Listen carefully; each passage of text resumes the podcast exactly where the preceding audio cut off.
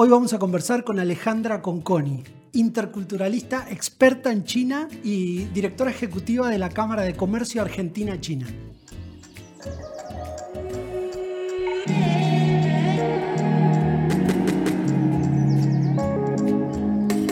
Alejandra, bienvenida. Em, Gracias, Martín. De nada, es un gusto verte nuevamente. Voy a empezar rápidamente para entrar en el tema China, que tan ajeno para los latinoamericanos, eh, por momentos con una pequeña experiencia personal. Em, después de que volví del, segundo, del primer viaje, sobre todo que hice a China, donde eh, como el impacto es tan grande que te llevas, es como un país que te atraviesa corporalmente, China. Salís como un poco choqueado después de estar unos días en el país. Em, ahora vamos a hablar de diferentes temas, pero la primera sensación que me quedó es... Qué lejos nos queda incluso en, el imaginario. O sea, en Latinoamérica una de mis sensaciones era, ah, no tenemos ni idea lo que es China, a pesar de que a veces lo vemos en la tele, de que escuchamos tanto de las famosas tasas de crecimiento de China, pero es un país que está realmente lejos de todos nuestros imaginarios y, además me preguntaba, ¿cuándo pasó esto? Digamos, lo, rápido que, que ocurrió esto que que en un mundo tan hiperconectado como en el que vivimos nos quede tan lejos incluso como al, pensamiento más cotidiano, ¿no? ¿Es así lo que estoy diciendo? Sí, es así, en, imaginarios y en comprensión. Y, digamos, y te lo muestro al revés. En el año 2009, que es cuando me voy a vivir a China por primera vez, había una charla que era frecuente en la comunidad expatriados de distintos países que estaban en Beijing, en Shanghai, y la charla siempre era todo esto que estamos viviendo y viendo, todas estas transformaciones, en nuestros países no tienen ni idea.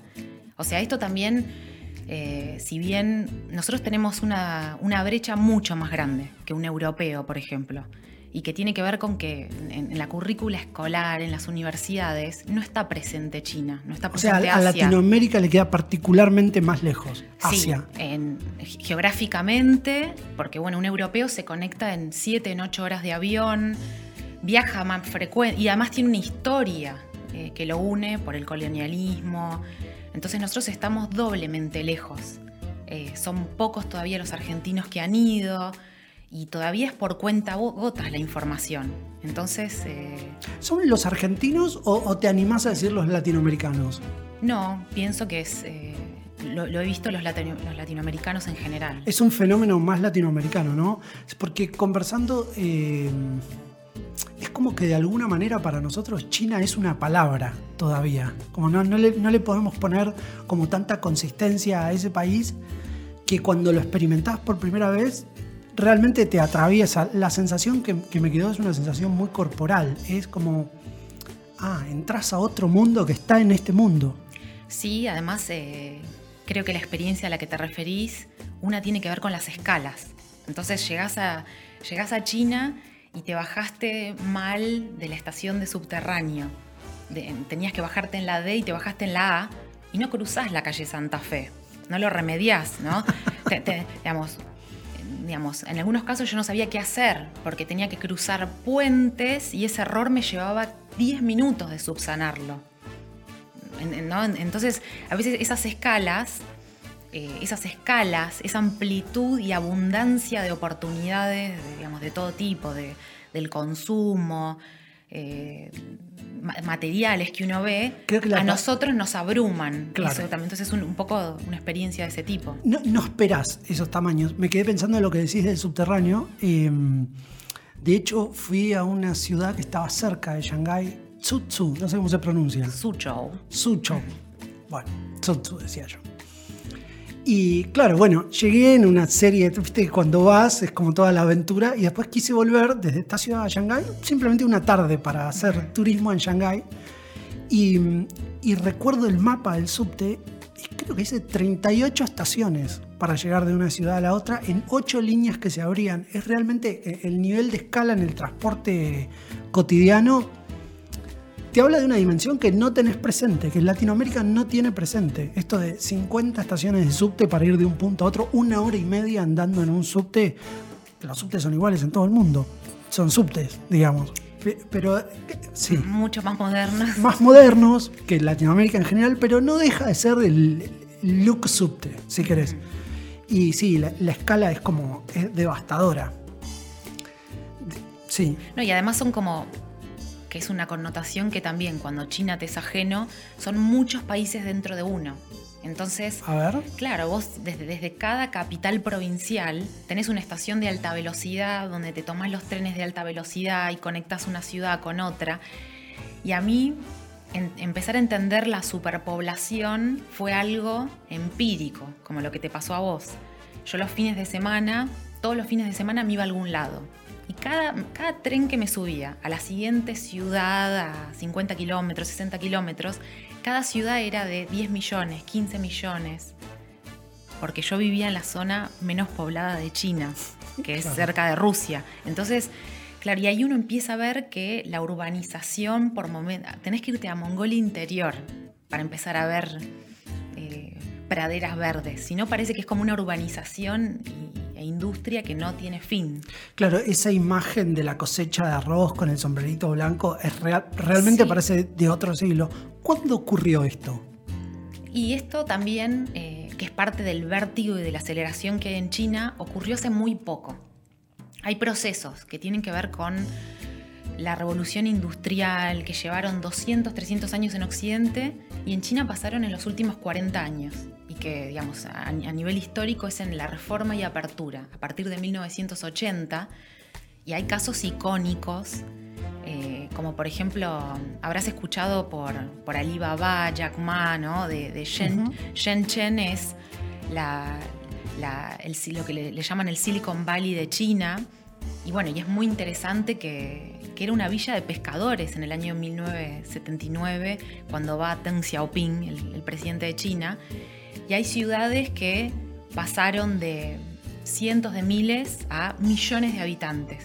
Porque este proceso de, digamos, de aceleramiento de la infraestructura y del desarrollo digamos, pasó en el contexto de, digamos, de, enormes flujos migratorios del interior del campo que iban a las ciudades, pero también, que es, digamos, a, mí lo que me, genera más impacto, tal vez por la provincia donde yo viví, en el noroeste de China, es ver las, ver, las fotografías, las fotografías, los registros y decir, bueno, esto había en 1910, en 1930, en 1950 y hasta 1980.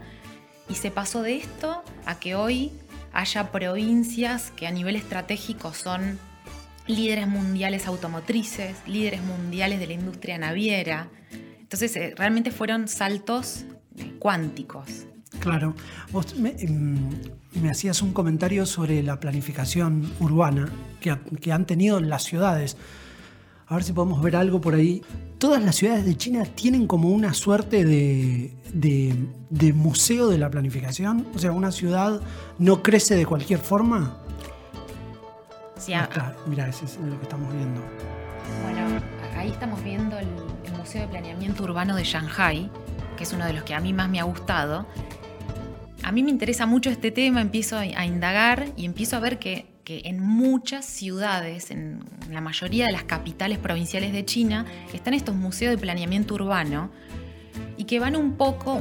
¿Es, como una réplica exacta de la ciudad? Claro, son, son maquetas en tamaño gigante con videos que te van mostrando a través de distintas salas cómo es la ciudad ahora. Yo, por ejemplo, me voy atrás en el pasado, porque yo estuve en varios de estos museos en el año 2010 y para mí fue muy fuerte en, uno de, en, un viaje que hice hace, de los últimos que hice, en el 2017, ver, volver a un mismo museo casi 10 años después. Porque bueno, un poco, digamos, mi pensamiento, digamos, por mis sesgos, yo vengo de, digamos, de Latinoamérica, eran, bueno, esto va a pasar, realmente porque, por ejemplo, en, en, Shenyang, Harbin, en las ciudades del norte donde, donde yo viví, decía, bueno, de acá a 10 años se van a haber terminado estos edificios icónicos, la ópera, vamos a haber tendido todas estas líneas de subterráneo. es muy, ambicioso. Una, sala como esa, bueno, eso es particularmente en Shanghai, pero vos ves una maqueta de cómo va a ser la ciudad dentro de 10 años. Sí. Y vos tuviste la experiencia de efectivamente... De, volver, al museo y volver a la ciudad muchos años después y encontrarme con que eso era una realidad. Encontrarme que, bueno, que esos edificios se habían construido en el tiempo y forma que estaba establecido. Ver que, la ciudad, que, bueno, que ciudades como Jardín, donde yo viví, eran otra ciudad. Eh, habían sido profundamente transformadas en su infraestructura, en su transporte y a, ritmos que son muy veloces para el, para el mundo, ¿eh? no, no, solo para... Me haces pensar, em, yo tomé un tren, que allá es como vos decís, las estaciones de tren son como demencialmente grandes, son como pequeños estadios de fútbol donde hay gente sentada esperando que salgan trenes para diferentes lugares. Y recuerdo la sensación de poner el celular contra la ventana y filmar 10 minutos de un recorrido ¿Cómo se llama esta ciudad que es como la Venecia de China, le dicen de alguna forma? Sí, hay, puede ser Chuhai. Son varias. Está relativamente cerca de Shanghai. Sí, sí, son eh, Chuchiachiao, también es otra. Son varias, eh, toda una serie de las Venecias. Ah, son varias. Son más de una, pero sí. Yo fui a una de ellas que era muy turística y recuerdo que lo que más me impactó no fue tanto la ciudad, sino el recorrido, porque tenía la sensación ¿Viste cuando se construyen eh, edificios en cualquier lugar? Lo que había visto hasta acá era, bueno, uno ve, no sé, un edificio, otro edificio, otro edificio, un grupo de, no sé, siete u ocho edificios de 20, 30 pisos, los contaba, ¿no? 40 pisos, algunos, o sea, edificios grandes, pero seis o siete juntos. Pero al lado de esos seis o siete, otros seis o siete, y adelante otro, y atrás otro, y al costado otro, durante 50 kilómetros. No sé, era como una de las ahí es donde se te, altera el, sentido de la escala de las cosas. Es decir, ah, realmente estoy en un lugar que tiene como su propia dinámica. De hecho, cuando hablaba con, con parte de las personas de China que me recibían en, en, la actividad a la que fui a hacer y todo, como que ellos viven adentro de un pequeño planeta que se vincula con otro planeta digamos, ¿no? Es como, bueno, allá arriba está, está Rusia, más allá está Estados Unidos y después hay muchos países con los que ellos entablan, entablan algún tipo de comercio, pero me pareció todo muy chinocéntrico, pero entendiendo ese nivel de escala, entendí mejor, dije, claro, esta escala desesperante por momentos, eh, facilita un poco que vos seas... Eh, céntrico, no sé cómo, cómo transmitirte esta idea. De, Sí, lo entiendo. esto es algo que, se ha visto en la historia y de hecho hay un término que es el sinocentrismo. Ok. ¿no? Durante, Gracias. Claro, ¿no? Durante, es acertado, durante siglos de historia. ¿Por qué China tenía... Eh, esto es similar cuando decimos el término de eurocentrismo, ¿no? Como la idea de que hay una escala de valores en las que mi nación es superior a otras y en el caso de China siempre tuvo, siempre fue una nación autárquica que podía autoabastecerse con los recursos que había dentro de su frontera. No tuvo que salir como las pequeñas naciones europeas al mundo, eh, abastecerse de recursos energéticos, de alimentos, bueno, bienes de lujo, que, que, tuvo que ver también mucho con eso el colonialismo.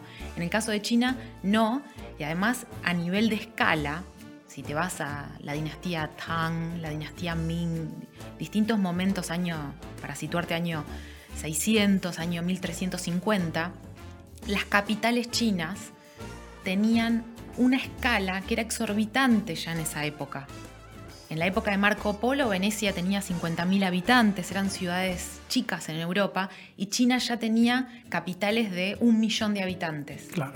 Entonces China, China siempre fue un gran mercado que no tenía que salir al mundo, no tenía que salir afuera. Claro, el, mercado interno es tiene como esta misma lógica, parece como que estoy monotemático, pero porque el mercado interno es como lo mismo. Marca el contexto. En 300 metros de Shanghai te encontrás con 5 o 6 farmacias que tienen más medicamentos que cuatro países de Latinoamérica juntos.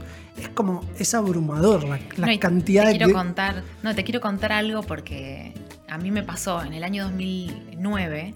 Yo llego, imagínate, Jardín, una ciudad chica. ¿Que tenía cuántos habitantes? 10 millones, que para estándar chino es chica, y yo necesitaba comprarme un celular. Entonces, eh, nada, hablo con una amiga china que me acaba de hacer y me dice, me te voy a llevar a un, a un shopping de celulares. Y yo no entendía el concepto. Cuando llego, estamos hablando de 11 años atrás, llegamos a como si fuera una galería, como grandes galerías de cinco pisos. Eran cinco pisos, no sé cómo, con qué escala comparártelo, pero como si te dijera como una salada ¿no? de, puestos, pero adentro de un espacio cerrado, todo de venta de celulares. Y me acuerdo que yo estuve como, no sé si una hora dando vueltas, apabullada por comprar un celular, porque no sabía ni por dónde empezar de tanta oferta que tenía. Eh, al año, en el 2010, me vuelvo a la Argentina, yo voy y vuelvo, y me tenía que comprar un celular acá cuando llego, y me acuerdo que llego a, creo que a personal, y me dicen, no, no, tenemos tres modelos y uno está en falta, todavía no llegan los containers, ¿no? Entonces, ¿no? Eh, un poco, nada, están estos contrastes. Eh, Sí, que, de alguna manera tenés como que estirar la cabeza porque no... no Sí, hasta, cognitivamente no. Salís con la cabeza estirada de esos, de, bueno, digo esos países, este eh, enorme país. Después hay un tema que mm, me resultó como, no sé qué palabra usar, estaba por usar la palabra chocante, pero no es exactamente chocante, que es el, abismo que nos separa con el idioma. Viste que hay hay determinados idiomas que hasta con señas te podés terminar de entender si no lo dominás. Y, pero en el chino de golpe se abre una distancia que parece como infranqueable, porque no podés ni siquiera interpretar un gesto. Como... Recuerdo que quería ir, me crucé con un policía y quería ir hasta una estación, no me acuerdo si era de tren o de, o de, o de colectivos, creo que era una estación de tren, y recuerdo que me contestaba, pero era como un. como. tenía como la buena intención de contestarme. Yo había simplemente balbuceado el nombre de la estación y por supuesto no hablábamos en inglés, la persona esta no hablaba en inglés y, recuerdo la buena intención y que subía la voz, tipo como que me gritaba cada vez más, pero bueno, era como medio imposible eh, comunicarse y eso lo viví en todos los lugares, ¿no? Lo viví en hoteles, lo viví en congreso, en el congreso, lo viví en diferentes lugares, en un taxi, donde la barrera del idioma es realmente complicada. No sé cómo ha sido tu experiencia o qué sensación tenés sobre esto. Bueno, vos hablás chino además. Yo fui, yo, yo, fui en primer lugar un año a estudiar. Igual me llevó 10 meses de estudio intensivo poder tener charlas. O sea que tampoco tuve estas experiencias de, bueno, de perderme en lugares. Eh, no tanto, 10 meses, no, no es tan, tanto tiempo tampoco. Pero intensivo, que es diferente a un expatriado que va hoy a China a trabajar dedica 9, 10 horas por día digamos, a trabajar, entonces no tiene ese tiempo, ¿no? Digamos, no es como otros, es verdad que es un idioma más, digamos, más complejo eh, de, aprender en el tiempo. Yo creo que hoy, y, en eso es una China la que yo viví hace 11 años por primera vez, y otra la que visité por última vez en, en octubre del 2019, y es gracias a la tecnología, porque vos hoy te bajás una aplicación como Didi, ¿no? Eh, Didi es bueno, el Uber de China, y, esto en cualquier país eh, de Asia, y pones la dirección donde querés ir, entonces tenés estas interfaces que, eh, que, te ayudan a llegar a los lugares sin, sin sentirte tan abrumado como vos decís. Pero sí hay algunas malinterpretaciones comunes y que a veces también tienen que ver con, con la diferencia de que el idioma chino es una lengua tonal. Claro. Como el vietnamita, ¿no? No, es la única. Hay muchas lenguas que tienen tonalidades. Y para vos marcar la diferencia de tonos, que hace que una misma sílaba o morfema, vos en chino decís ma, ma, ma. Y dijiste tres palabras totalmente distintas. Entonces, marcar esa tonalidad hace que uno hable con, digamos, con, otro tono de voz y a veces, eh, a veces los chinos están gritando, por supuesto, pero, pero, a veces no están gritando, están hablando en tono. Me impresionó mucho que en, su conversación por teléfono, que por supuesto no entendés nada, pero estaba en un subte y le escuchaba hablar por teléfono subte ahora pico, mucha gente, no la imagen de que te empujan adentro del subte, esa, esa experiencia no la tuve, pero sí el subte ahora pico lleno y muchas personas hablando por teléfono como a los gritos, algo que es como Sí. impensado para nosotros. O sea, gritando mientras hablaban por teléfono, conversaciones muy largas, tipo 15 minutos a los gritos adentro de un vagón de subte, varias personas. Y son, co- son como ex- experiencias muy, muy diferentes, ¿no? A lo- Es un que- estándar, pero no es un estándar de toda la población. Vos cuando, cuando, cuando hablas con chinos te van a decir, ay sí, es un horror. Que Ah, también. Te van a decir, es un horror que muchos de mis paisanos son así, Claro. a mí no me gusta, ¿no? Entonces tiene que ver con, digamos, lo, lo que te suelen responder, no sé, los amigos chinos es que tiene que ver con, bueno, con estilos y, Lo que y- pasa y que formas son- más del campo. Lo que pasa es que son tantos que, Ade- además que son- encontrás muchos. Pero vos sabés que los restaurantes en China, que también es una diferencia, es muy común por las escalas, también restaurantes que tienen muchos pisos y tienen áreas comunes como en Occidente, como acá, pero pasillos con una sala privada al lado de la otra, que es la forma también más común de lo que son los almuerzos, cenas de negocios, y eso tiene que ver con que, que ellos te dicen, mira, como hablamos más fuerte, tenemos estas salas para poder escucharnos, porque Claro. si no, no, no, no nos podríamos escuchar. Claro, al principio yo pensaba en la calle que por ahí digo, bueno, viste que es como, por lo menos las partes ma- más, transitadas, es como si fuera la salida de un recital o de un estudio de fútbol permanente. Como son como esas oleadas, esas marejadas de personas caminando por la calle que, bueno, también coincidí con el Año Nuevo Chino. Entonces Ah, bueno. había mucha gente, demasiada gente en la calle y con esta sensación de esos flujos de personas que no terminan nunca de pasar. Sí. Y, y, bueno, y el volumen muy alto. A lo mejor, viste, era como. se combinó con que había mucha gente. Y ahora con el, ahora con el COVID, que es un cambio cultural, Claro. nosotros estamos usando, haciendo más uso extensivo del espacio público.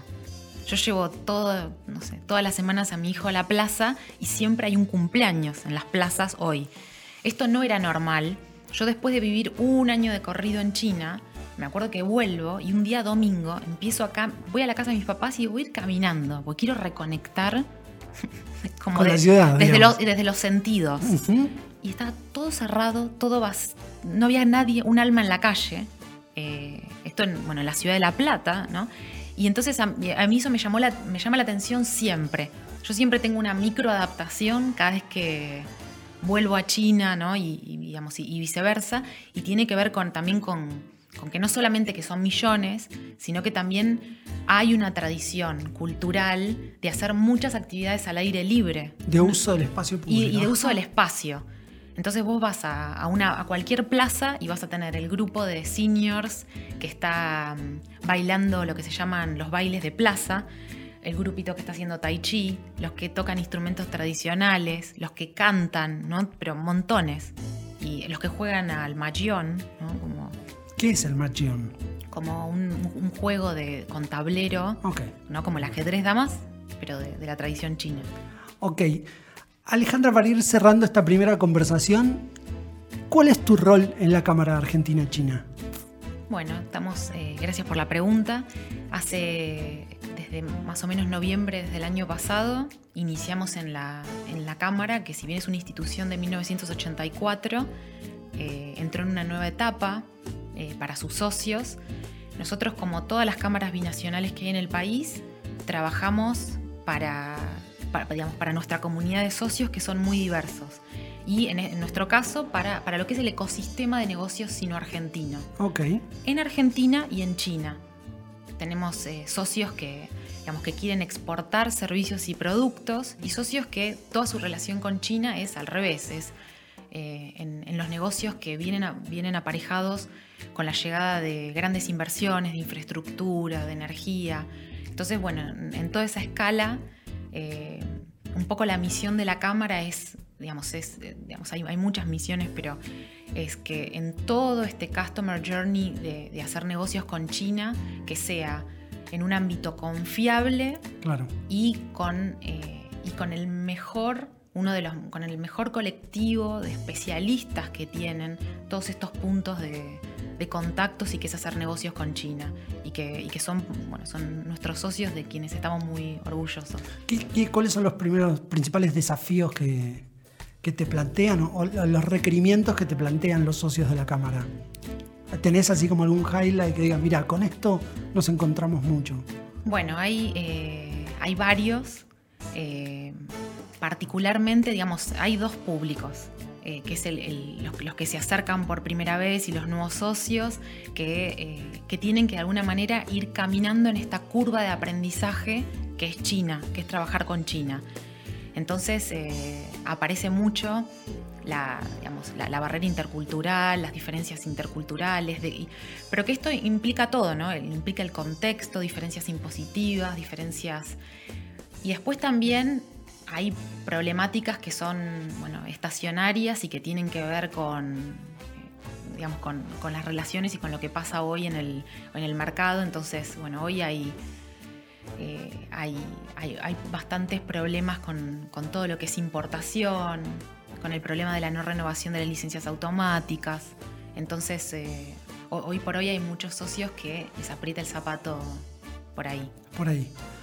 Bueno, Alejandra, me encantó esta primera conversación. Alejandra Conconi, directora de la Cámara, directora ejecutiva, ¿verdad? De la Cámara de Comercio Argentina-China. Vamos a volver a conversar de, todos estos temas. Gracias, Alejandra, por venir. Gracias, Martín.